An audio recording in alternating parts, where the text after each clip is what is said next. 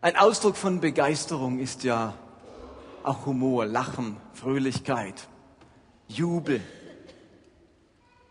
Und wenn wir eine Vorstellung bekommen wollen davon, was himmlische Kultur ist, was dem Himmel auf dem Herzen ist, wie es mal im Himmel zugeht, dann kann man einen Blick in das Buch der Offenbarung werfen und dort erleben wir vor allem eins, eine totale Begeisterung für diesen Jesus. Alle singen, fallen auf die Knie, bekennen ihn als Herrn, ähm, rühmen das Lamm, preisen. Also im Himmel herrscht eine Begeisterung für diesen Jesus.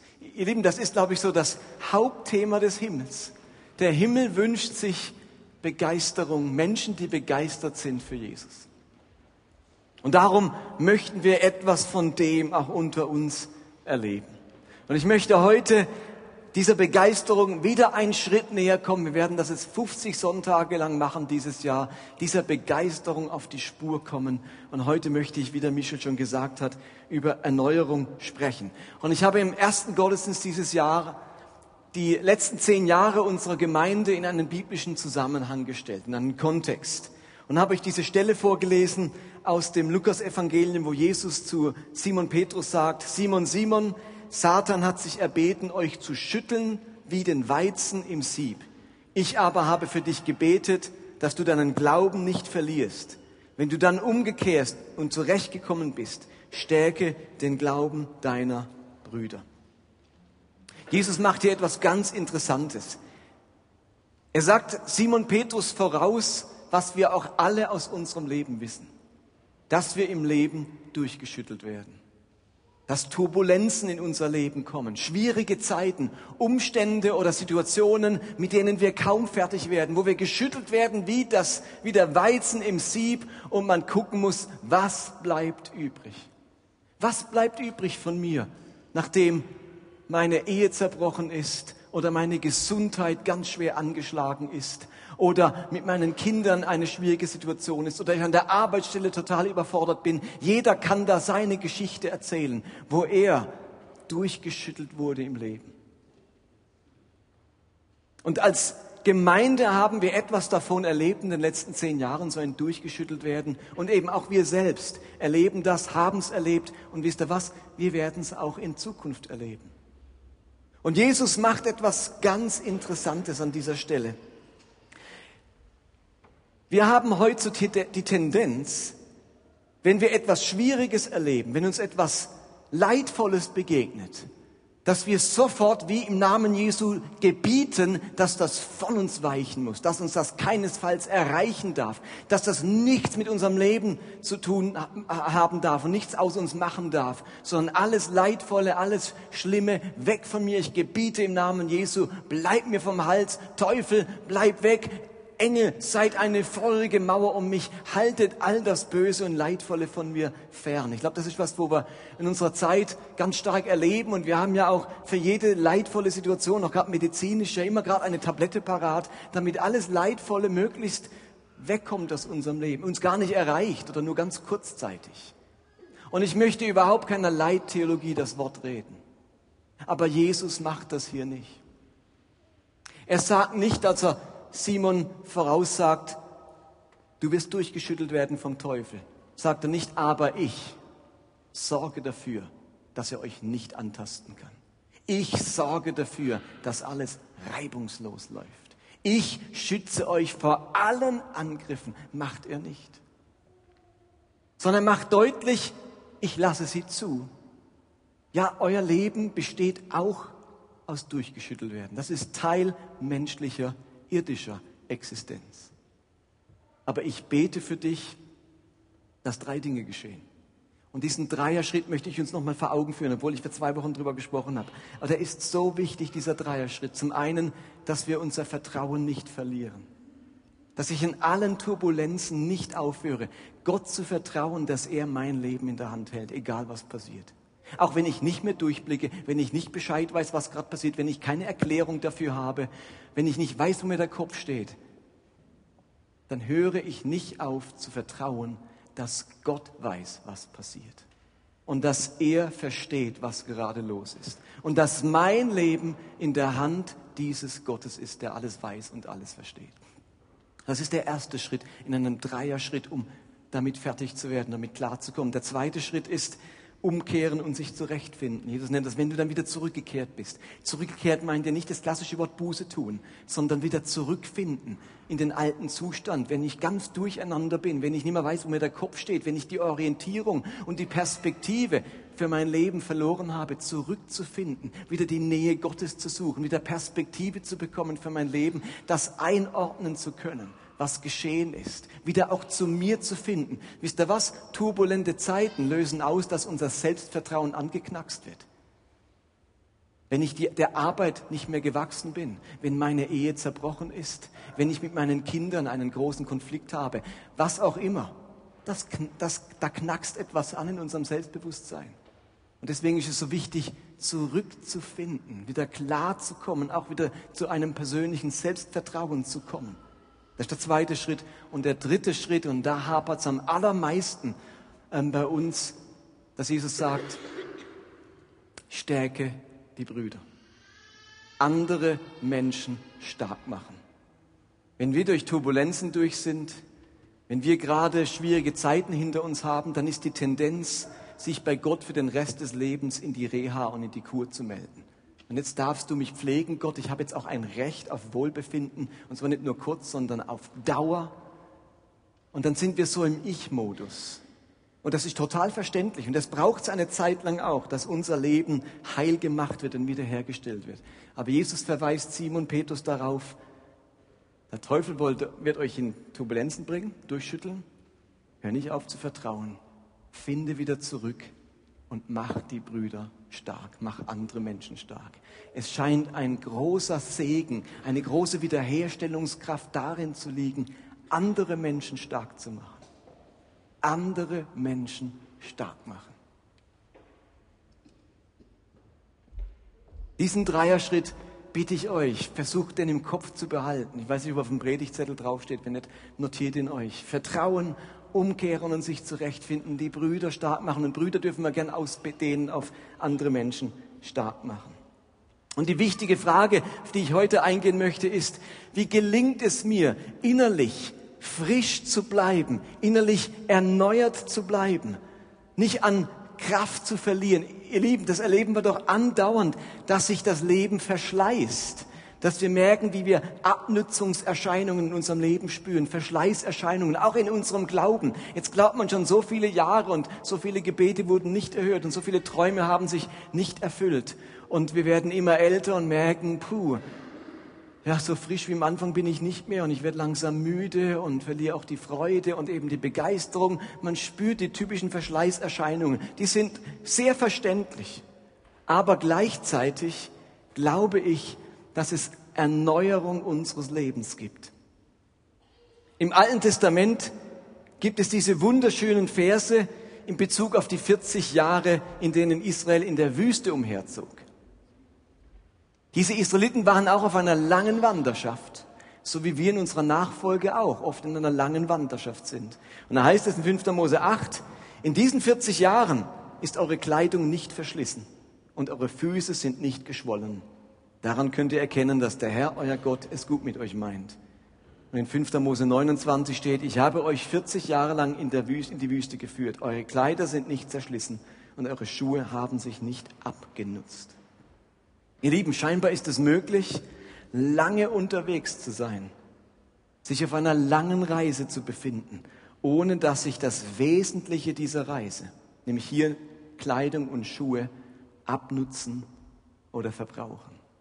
Das ist fast wie ein Zeichen, ein Symbol für unser Leben, was dort handgreiflich geschehen ist, dass wirklich die Schuhe sich nicht abgenutzt haben.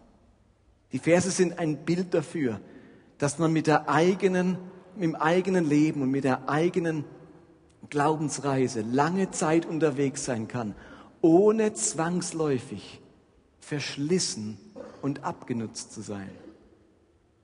Unsere Glaubensreise muss nicht zwangsläufig bei Abnutzung, verbrauchter Begeisterung und Ernüchterung enden.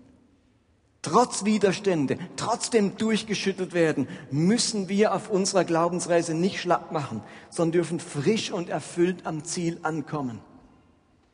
Ich glaube, dass wir als Menschen immer wieder Erneuerung brauchen. Und zwar Erneuerung in doppelter Weise.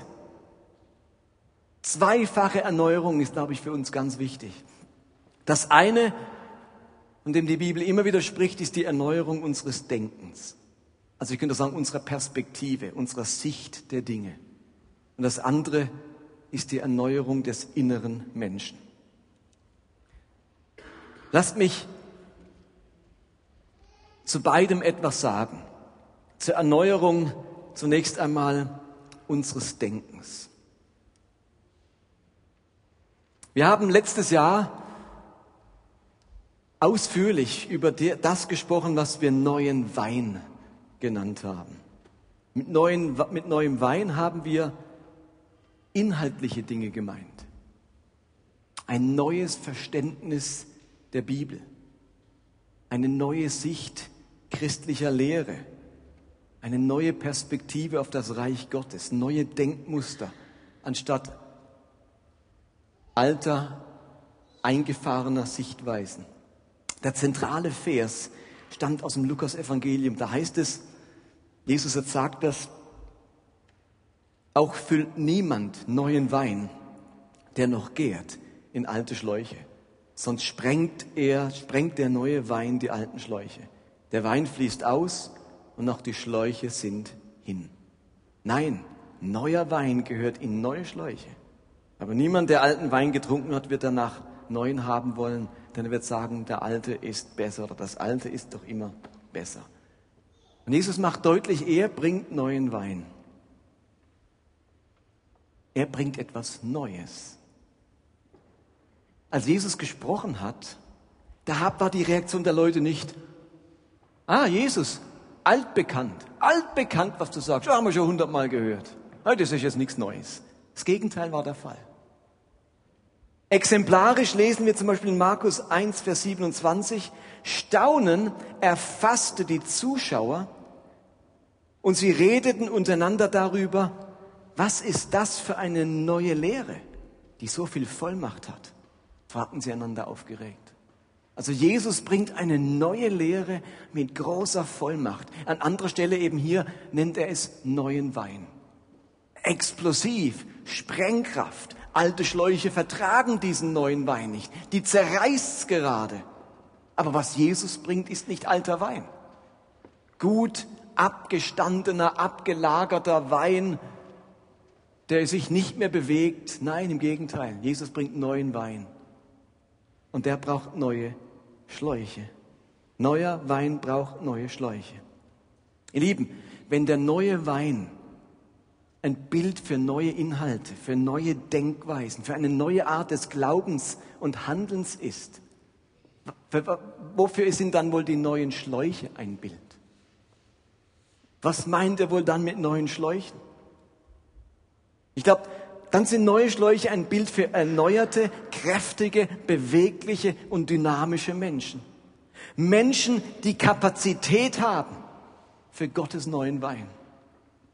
Menschen, die nicht so abgenutzt und dünnhäutig sind, dass sie Gottes neuer Wein sprengen würde. Menschen, die nicht so festgefahren sind und sich noch nicht so verrannt haben, dass sie keine Offenheit für Gottes neuen Wein besitzen. Versteht ihr, wenn uns das Leben durchgeschüttelt hat, wenn wir Krisen bewältigen mussten, dann ist die große Gefahr, dass unser Gehirn auf Überlebensmodus schaltet dann lebe ich plötzlich ganz in meiner Welt. Dann laufe ich in ganz gewohnten Bahnen. Dann meide ich das Ungewohnte oder Riskante. Und ich kann euch ehrlich sagen, dass ich vor einigen Jahren nach meinem persönlichen heftigen und mehrmaligen durchgeschüttelt werden am Punkt war, wo sich in mir ein Lebensmotto entwickelt hatte. Und das habe ich irgendwann durchschaut. Mein Lebensmotto, nachdem ich lange Zeit plötzlich gelebt habe, war, Play it safe. Geh auf Nummer sicher. Riskiere nichts mehr. Versuche nichts Neues. Denn ich verkrafte keine weitere Niederlage, keinen weiteren Fehlversuch. Ich kann mir keinen Fehler mehr erlauben, keinesfalls irgendeine Krise oder einen Konflikt auslösen. Ich möchte nicht wieder enttäuscht werden oder angegangen werden oder kritisiert werden. Es darf einfach nicht mehr schütteln in meinem Leben. Und ich will keinen Anlass geben, dass jemand an mir rüttelt.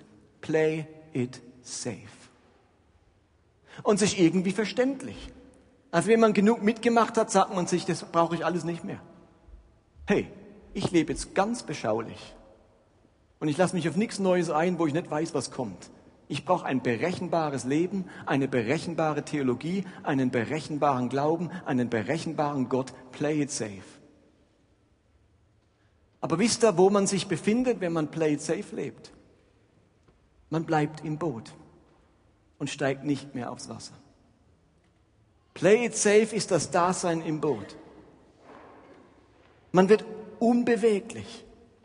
Man bleibt in seinen eingefahrenen Bahnen und Mustern. Man verliert seine Offenheit und Risikobereitschaft. Man verschließt sich und geht auf Distanz. Man baut Mauern und Zäune um sich herum. Und Gott hat dann vor einigen Jahren mit großer Deutlichkeit zu mir gesprochen, dass ich an diesem Play-it-safe-Modus arbeiten muss weil ich eben nicht mehr bereit war, aus dem Boot zu steigen und was Neues zu wagen, etwas zu riskieren. Aber ihr Lieben, das ist elementarer Bestandteil unserer Nachfolge, dass Jesus uns immer wieder aus dem Boot ruft. Und das manchmal mitten im Sturm, wenn die Wellen gerade hochschlagen.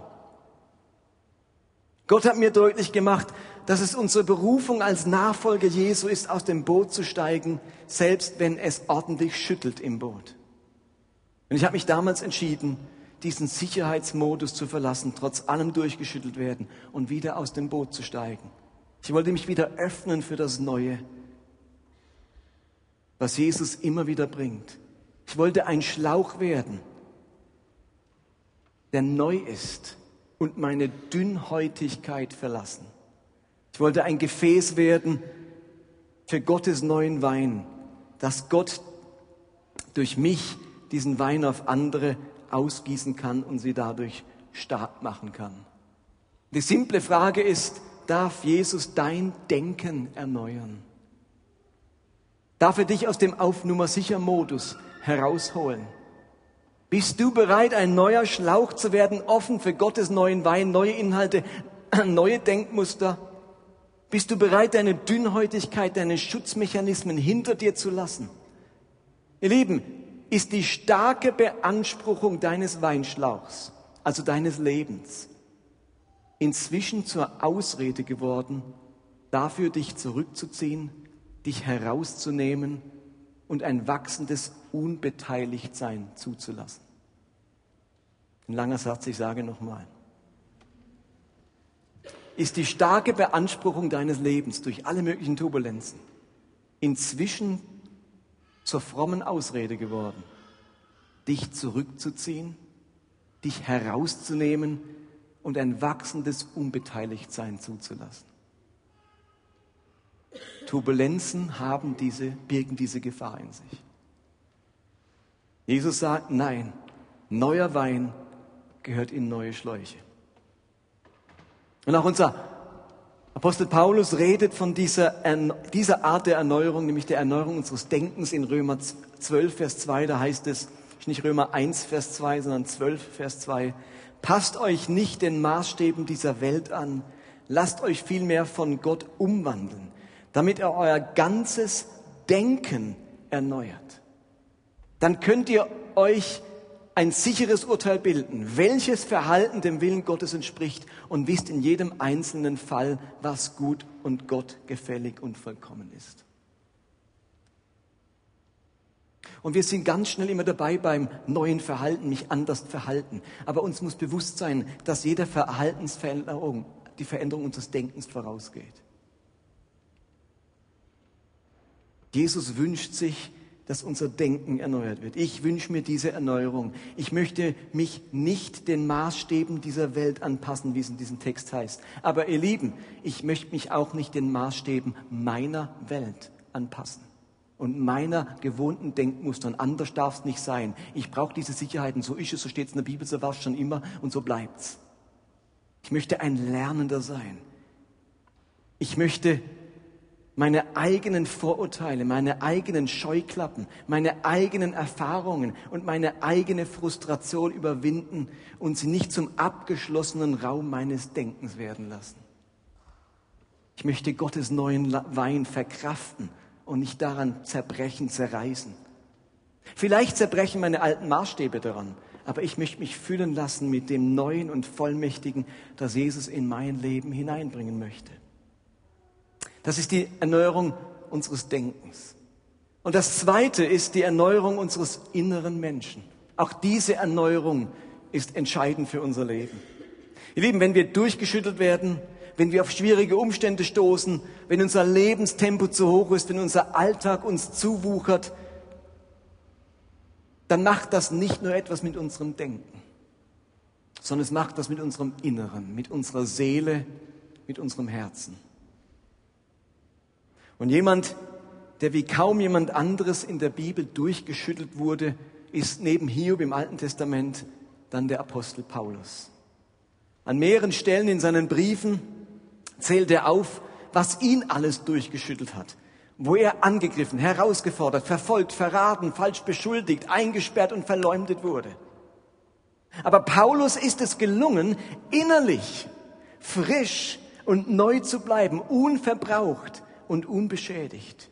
Und die Frage ist, wie ist ihm das gelungen? Wie geschieht diese innere Erneuerung, wenn man so vieles einstecken muss? Und da gibt es diesen großartigen Text im zweiten Korintherbrief, wo es jetzt weniger um die Erneuerung des Denkens als um die innere Erneuerung geht. Und ich lese euch diesen etwas längeren Text vor. Ihr habt den, glaube ich, auch auf eurem Predigtzettel. Lest doch mit, dann kann man es vielleicht besser verstehen. Da heißt es, von allen Seiten dringen Schwierigkeiten auf uns ein. Und doch werden wir nicht erdrückt. Oft wissen wir nicht mehr weiter und doch verzweifeln wir nicht. Wir werden verfolgt und sind doch nicht verlassen. Wir werden zu Boden geworfen und kommen doch nicht um.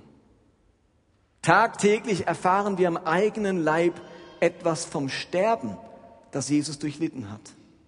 So wird an uns auch etwas vom Leben des auferstandenen Jesus sichtbar. Und jetzt kommt dieser Vers 16.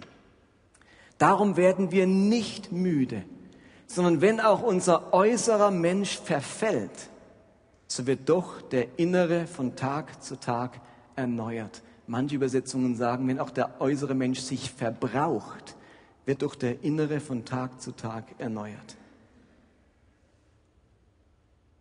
Vielleicht bis dahin. Im Menschenbild der Bibel gibt es neben dem äußeren Menschen noch etwas viel Wichtigeres, den inneren Menschen. Man könnte ihm auch sagen, die Seele oder das Herz des Menschen. Der äußere Mensch, der hat seinen Bezug vor allem zur Welt, zur Schöpfung, zum Irdischen. Der innere Mensch, der hat seinen Bezug zum Göttlichen, zum Himmlischen und zum Ewigen. Und diese Verse, die sind höchst interessant, weil sie einen für uns so vertrauten Zusammenhang durchbrechen. Im Leben ganz vieler Menschen spielt sich nämlich Folgendes ab. Der innere Mensch ist wie eine Art Spiegelbild dessen, was äußerlich passiert. Also der innere Mensch leidet in gleicher Weise wie der äußere Mensch. Der innere Mensch wird genau, wird vom äußeren Mensch total in Mitleidenschaft, also Mitleidenschaft gezogen. Schwierigkeiten dringen auf den äußeren Menschen ein und der innere Mensch wird davon fast erdrückt. Menschen sind in bestimmten Situationen ratlos, man findet keine Lösung, sie wissen einfach nicht weiter und der innere Mensch, die Seele, ängstigt sich und ist verzweifelt. Menschen werden verfolgt und gefoltert und sie fühlen sich innerlich auch von Gott gefoltert und im Stich gelassen. Menschen fallen, werden fertig gemacht, zu Boden geschlagen und der innere Mensch bleibt liegen und ist am Ende. Ganz oft erleben wir diesen Zusammenhang. Aber Paulus beschreibt in seinem Leben genau das Gegenteil. Er durchbricht diesen Zusammenhang. Riesige Schwierigkeiten, aber die Seele wird nicht erdrückt. Völlige Ratlosigkeit, aber der innere Mensch verzweifelt nicht. Verfolgt und gefoltert, aber die Seele fühlt sich nicht von Gott im Stich gelassen. Zu Boden geschlagen und fertig gemacht, aber der innere Mensch bleibt stehen und aufrecht. Ihr Lieben, für mich sind das mit die beeindruckendsten Verse im Neuen Testament. Ist es nicht das Leben, wo wir uns wünschen? Denn was wir nicht verhindern können, ist, dass der äußere Mensch Turbulenzen erfährt, angegriffen wird, zu Boden geschlagen wird, Schwierigkeiten und Ratlosigkeiten erlebt. Das, das können wir nicht ändern. Aber was uns diese Stelle verspricht, was uns unser Gott zusagt, ist, dass es innerlich nicht genauso aussehen muss. Ich darf innerlich aufrecht, mutig, fröhlich bleiben, hoffnungsvoll und so weiter. Gott will in uns etwas schaffen, das allen äußeren Einflüssen trotzt. Menschen, die inmitten von Traurigkeit inneren Frieden bewahren können. Menschen, die trotz Armut sich innerlich reich fühlen. Menschen, die Christus in sich tragen und darum unabhängig sind von den Dingen, die um sie herum geschehen. Menschen, die innerlich wach bleiben und nicht müde werden, auch wenn die äußere Welt anstrengend ist. Und die Frage ist, wie geht das? Wie schafft man das? Das klingt jetzt wirklich fast unerreichbar. Aber eben, Vers 16 beschreibt es. Warum wird, wird Paulus nicht müde? Darum werden wir nicht müde, sondern wenn auch unser äußerer Mensch verfällt, wird der innere von Tag zu Tag erneuert. Merkt ihr, das ist kein Automatismus, das ist keine Selbstverständlichkeit. Paulus hat nicht so eine eiserne innere Robustheit, dass er sagt, bin so ein bisschen wie, wie Siegfried in der Sage, an mir prallt alles ab. Kann kommen, was will, pff, alles prallt ab. Einmal im Blut Christi getaucht und dann prallt alles ab wie bei Siegfried. Das ist ja nicht Paulus Logik. Seine Logik ist, ich schaffe das Ganze nur, nicht indem ich einmal erneuert wurde, da im Blut Jesu und jetzt prallt alles von mir ab. Nein, wie oft muss er erneuert werden? Hallo, ist noch jemand da? Täglich. Tägliche Erneuerung. Weil Paulus wusste, dass sich sein äußerer Mensch so schnell verbraucht, weil sein Leben immer wieder durchgeschüttelt wird, hat es eben eben nicht gereicht, einmal oder einmal im Vierteljahr oder so erneuert zu werden, sondern täglich. Nur so konnte seine Begeisterung für Jesus lebendig bleiben und nicht einschlafen. Und zum Schluss die Frage, wie mache ich das praktisch? Wie gelingt mir jetzt die Erneuerung meines Denkens und die Erneuerung meines inneren Menschen ganz praktisch? Wäre doch jetzt noch interessant. ihr kennt mich, ich frage mich bei einer Predigt immer, was sollen die Leute wissen? Was sollen die Leute tun? Jetzt machen wir beim Wissen. Jetzt, was könnten wir tun? Und auch da muss ich nichts Neues erfinden. Wir haben das schon lange einmal formuliert. Wo geschieht wohl die Erneuerung? Also wenn du einen stressigen Tag hattest und die Welt von außen auf dich einstürmt, wo ist wohl der wahrscheinlichste Ort der Erholung, des wieder zu Kräftens kommens? Wo ist der wahrscheinlichste Ort? Zu Hause. Sehr gut, Imelda. Zu Hause. Das spricht für euer Zuhause, Imelda. Nehmt euch alle ein Beispiel an Bert und Imelda.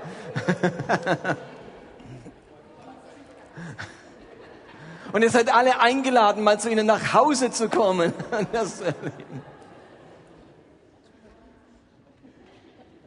Und wir haben gesagt, dass unser Glaube sich an zwei Orten abspielt. Nämlich bei Gott zu Hause und unterwegs zu den Menschen. Bei Gott zu Hause, das ist der Ort, wo wir Erneuerung erleben. Und wie, das haben wir auch schon mal definiert. Bei Gott zu Hause passieren nämlich drei Dinge. Kannst du mal die Grafik zeigen, Florian? Loslassen, lernen, lieben bei Gott zu Hause. Unterwegs zu den Menschen mit Werken, Worten und Wundern. Aber loslassen, lernen und lieben. Das sind die drei praktischen Dinge, die uns helfen, zu Hause bei Gott erneuert zu werden. Ich erlebe diese Erneuerung meines inneren Menschen dadurch, dass ich bei Jesus immer wieder loslasse und ablade. Ich lasse bewusst los, was mich belastet. Ich lege in Gottes Hände, was mich beschäftigt. Ich überlasse ihm die Ungerechtigkeit, die mir begegnet. Ich bringe ihm meine Fragen, die so in mir bohren. Ich lege meine Sorgen und Ängste in seine Hand. Ich lasse meine Schuld los und versöhne mich mit Gott und auch mit mir selbst. Und das mache ich regelmäßig. Loslassen, Seelenhygiene, wegreisen, was mein Inneres zubuchern möchte. Ich habe heute war ich noch in einer anderen Gemeinde heute Morgen in der Wiener Staufen und habe mich zum Mittagessen dann mit Andreas Augustin getroffen, der seit vielen Jahren jetzt von der Gemeinde nach Kirgistan gesandt wurde. Und ich habe ihn heute beim Mittagessen gefragt, Andreas, was ist die wichtigste geistliche Lektion für dich in den letzten Jahren, seitdem du da in Zentralasien lebst, unter Kirgisen und Usbeken? Und er meinte, ein bisschen überlegt, sagte er, Kontemplation. Und damit meinte er es dann erklärt, auf mich dringt so vieles ein. Ich kann gar nicht erzählen, wie verrückt diese Gesellschaft auch ist, diese Kultur, was dort alles abgeht in Kirgistan. Ich schaffe das nur. Ich überlebe das nur, indem ich immer wieder mich zurückziehe, zu Gott komme und ihm alles hinlege, alles bringe. Das hat er nicht so als frommen Spruch gemeint. Der macht es wirklich. Der zieht sich in ein, sein Zimmer zurück bei der kirgisischen, usbekischen Familie, bei der er wohnt. Und dann macht er Kontemplation. Er besinnt sich auf Gott. Er sagt sich, Gott, nimm das. Du hast das wieder gesehen, was ich da erlebt habe, was ich damit anschauen musste. Die Anfeindungen von den äh, Menschen dort, die ich erlebt habe. Und das fand ich beeindruckend. Das ist das Loslassen. Und ihm fällt natürlich auf, wie viel Kraft das kostet, wenn man so als Missionar irgendwo ist. Aber ihr Lieben, wir leben in unserem Kirgistan. Das ist vielleicht unsere Arbeitsstelle, unsere Gesundheit, vielleicht unsere schwierige Familiensituation. Dinge, die uns auch ganz viel Energie kosten. Und auch wir brauchen dieses Loslassen, um uns innerlich zu erneuern. Da gibt es jemand, der sagt, werft eure Sorgen auf mich. Mir sind sie nämlich egal. nee, werft sie auf mich, denn ich sorge für euch. Das ist also das Loslassen, was uns hilft, uns innerlich zu erneuern. Und das Zweite, das hilft vor allem unserem Denken, uns zu erneuern, ist Lernen. Ihr Lieben, die Erneuerung meines Denkens geschieht dadurch, dass ich mich mit meinem Denken beschäftige, mit neuem Denken. Ich lese zum Beispiel regelmäßig in der Bibel, um mich dieser neuen vollmächtigen Lehre Jesu auszusetzen. Ich lese Bücher, Zeitschriftenartikel, Blogs, ich höre Predigten und Podcasts, wo ich auf Gedanken stoße, die mich positiv herausfordern, die mein Inneres weiten, wo ich mich strecken muss, um mitzukommen. Diese Auseinandersetzungen mit solchen neuen Themen, die lassen mich elastisch bleiben und bewahren mein Denken davor, mich, dass ich festgefahren werde. Ich muss ja noch lange nicht alles übernehmen, was ich so lese, aber ich höre nicht auf, zu denken, nachzudenken und zu überdenken. Kennt ihr diese langen, schmalen Luftballons? Wenn man die aufblasen will, habt ihr schon gemerkt, was man dann machen muss? Die kriegt man nicht aufgeblasen. Was muss man mit denen machen? Die muss so ein bisschen ziehen, so ein bisschen dehnen und plötzlich kriegst du da Luft rein. In, in unserem Denken ist ähnlich. Das ist manchmal so eng, Gott kann uns gar nicht richtig fühlen, da müssen wir uns ein bisschen dehnen, mal mit Themen beschäftigen, die uns vielleicht fremd sind, mit Gedanken, wo wir bisher nie gedacht haben. Ihr Lieben, ich entdecke zu viele Christen, die sich zu wenig Gedanken machen, die einfach mal ihren Glauben durchdenken. Was glaube ich eigentlich? Was steht denn da in der Bibel? Was meint denn Jesus? Die leben einfach so in ihren, ihren Glauben rein pragmatisch. Jesus hilf, rette mich, erlöse mich. Amen. Hauptsache du hilfst aber mal inhaltlich durchdenken, was glaube ich überhaupt? Mit was nähere ich meine innerlichen Gedanken? Das halte ich für ganz wichtig. Und ihr müsst ja nicht so viel lesen wie ich. Das ist mir schon klar. Ich mache es ja auch vollzeitlich. Aber jeder von uns hat auch Momente, wo er entscheiden kann, ob er die nächste Viertelstunde Facebook checkt oder einen Abschnitt in der Bibel liest. Seht ihr, was ich meine? Jeder hat die Chance, das, was er im Fernsehen anschauen will, um eine Viertelstunde zu verschieben und dafür vielleicht doch dieses Kapitel in dem Buch zu lesen. Es ist ja nicht nur so, dass die Vollzeitler Zeit haben, was zu lesen oder einen Podcast anzuhören. Aber ich versuche, ein Lernender zu bleiben, damit mein Denken sich erneuern kann und ich nicht in meinem Saft koche, bis ich auseinanderfalle. So zart bin ich dann. Und zum Dritten, was erneuert mich noch? Ich übe mich in der Liebe. Und zwar übe ich mich darin, mich immer wieder von Jesus lieben zu lassen, mir seine Liebe vorzustellen, mir über seine Liebe klar zu werden. Ich mache mir bewusst, dass Jesus immer auf meiner Seite steht, trotz meiner Schwächen und trotz meines Versagens. Ich nehme seinen Frieden in Empfang für mein Leben, damit ich immer wieder mit mir selbst Frieden schließen kann, gerade angesichts meiner Unzulänglichkeiten und da, wo ich selbst am durchgeschüttelt werden schuld bin. Aber ich übe mich auch selber im Lieben. Ihr wisst alle, Barmherzigkeit muss das Magenzeichen von uns allen Gläubigen sein. Und ich habe in den letzten Jahren die erneuernde Kraft der Barmherzigkeit erlebt. Nicht nur die Barmherzigkeit, die man empfängt, sondern gerade auch der Barmherzigkeit, die man gibt. Liebe hat etwas ungeheuer Erneuerndes an sich. Und eine christliche Gemeinschaft könnte der Ort sein, wo wir ganz viel davon erleben, denn Gott kann mich persönlich einfach nicht in den Arm nehmen. Aber er hat ein paar Stellvertreter dafür. Und wir kommen zu dem Thema in den nächsten Wochen, wenn es um Gemeinschaft gehen wird. Ihr Lieben, wir werden schwer durchgeschüttelt. Und wir wurden schwer durchgeschüttelt in den vergangenen Jahren. Und das Schütteln, das wird Bestandteil unseres Lebens sein bis zum Ende. Trotzdem möchten wir begeistert für Jesus bleiben. Das gelingt uns nur durch die regelmäßige doppelte Erneuerung unseres Lebens. Die Erneuerung unseres Denkens, damit unser Glaube elastisch, beweglich und offen bleibt. Nicht länger play it safe. Raus aus dem Sicherheitsmodus, raus aus der Komfortzone. Und die Erneuerung unseres inneren Menschen, damit unsere Seele trotz schwieriger Umstände kraftvoll, zuversichtlich und optimistisch bleibt. Doppelte Erneuerung. Amen.